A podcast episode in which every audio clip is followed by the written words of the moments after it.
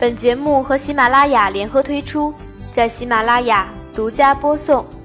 早上好，维他狗营养家的小伙伴们，欢迎收听今天的科普知识。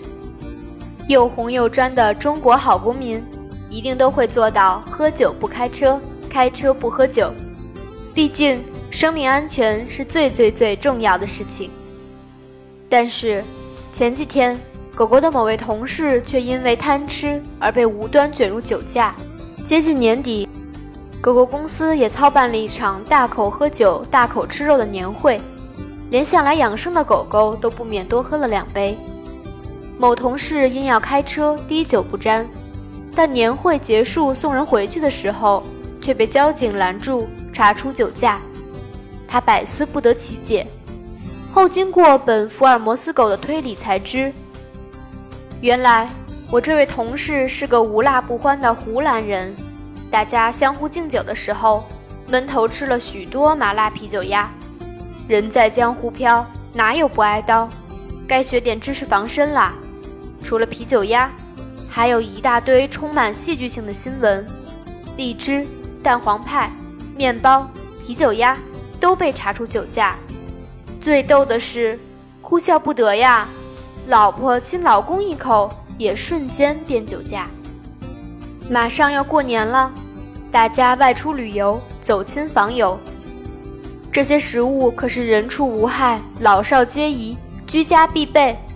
如果真的被查出酒驾，耽误时间的同时，也浪费了心情，该如何避免这些尴尬呢？除了这些假酒驾容易被我们忽视，你是否知道？我们平时用的感冒药也藏着很大的危险呢。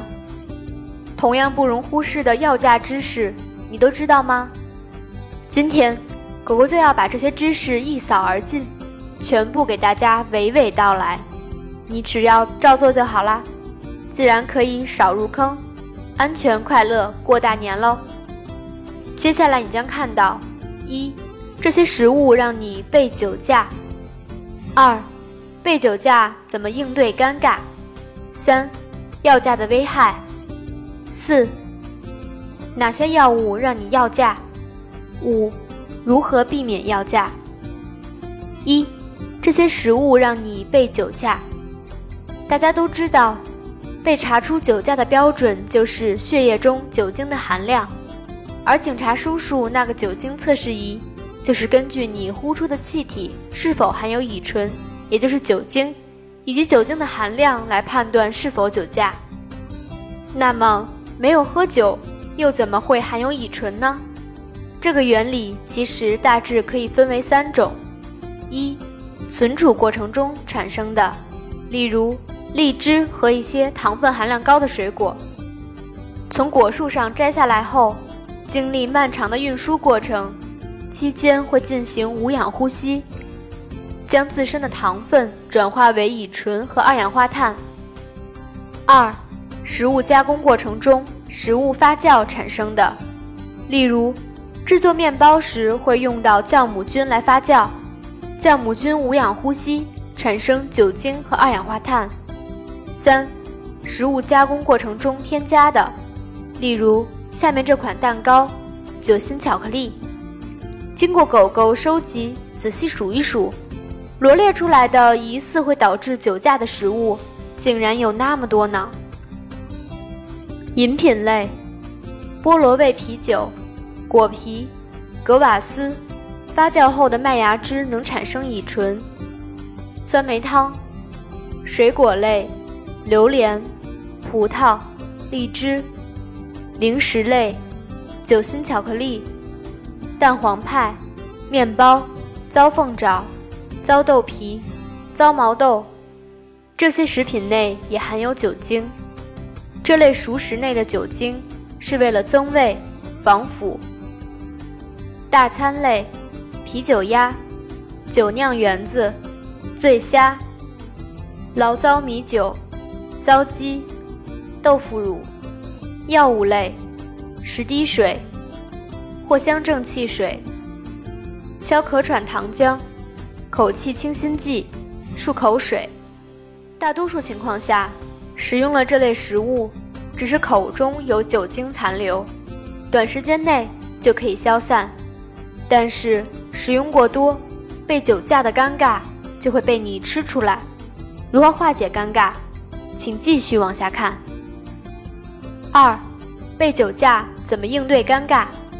一，选购食物时看食物成分表，如果有食用酒精，尽量避免这类食物。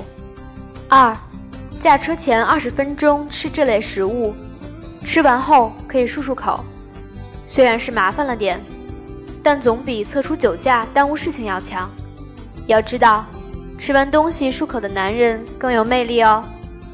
更多关于解酒的知识，可以看看狗狗这篇文章：如何安全有效的解酒。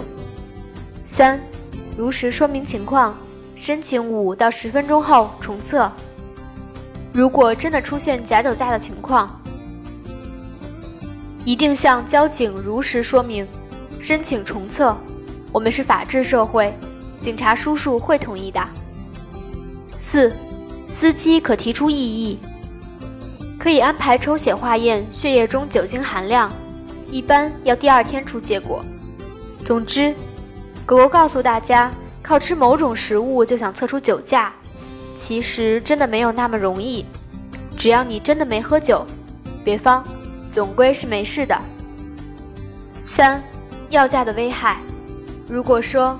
上面的这些食物是会让你虚惊一场，那么下面这些生活中常见的药物，服用之后开车那是真危险。一，事故发生率高，我国道路交通参与者大约有三亿多人，而感冒发烧开车这样的事情，基本上很多人都有过。殊不知，这里暗藏着天大的危机。新闻报道。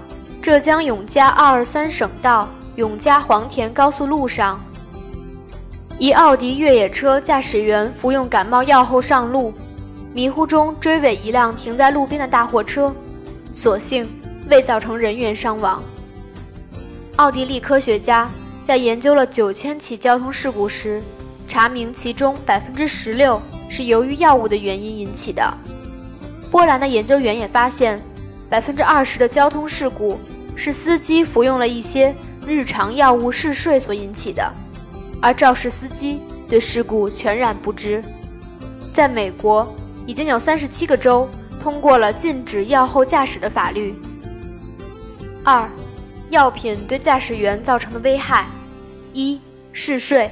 其实很多感冒药就有嗜睡困倦这个效益，打个盹儿，事故可能就在那一秒发生了。二。定向力障碍，简单的说，就是对地点和空间定向出现不准确。三，颜色看不清楚，红绿灯都看不清楚，怎么开车呢？我以为那是天然的色盲呢。四，出现一些其他疾病的表现，例如低血糖、低血压等。四，哪些药物让你要驾？世界卫生组织。列出了七大类，服用后应禁止驾车的药品：一、对神经系统有影响的催眠药物；二、有恶心、呕吐反应或变态反应的药物；三、止痛药物；四、兴奋剂；五、治疗癫痫的药物；六、抗高血压药物；七、降血糖药物。可能大多数情况下，很多人里面的药物是接触不到的。狗狗这里重点说说第二类，有恶心、呕吐反应或变态反应的药物。有人会问了，狗狗什么是变态反应的药物？是不是吃完以后什么都变了，圆月亮就变扁月亮啦？不是真正人的变态，也不是说变形，是指抗过敏的药物，比如说。学名叫氯苯那敏，以前叫普尔敏，还有苯海拉明等，会导致嗜睡、困倦等。这就是为什么我们那个感冒药吃了以后会发困，因为我们有七十至八十种感冒药都含有这种成分，氯苯那敏、苯海拉明，作用是用来止鼻涕。下面我们列举一部分常见的，新康泰克、泰诺、新帕尔克、感冒灵颗粒、维 C 银翘片、白加黑。除了这些，还有复方感冒颗粒、快克、感康、可利克、盐富利康、感冒清、速效感冒胶囊、白加黑叶片、日夜百服丁叶片、诺沙辛等。是不是真的没有想到，人人家中必备的小药箱，原来有这么多服用之后不宜开车的？那么问题来了，吃药和开车之间该何去何从呢？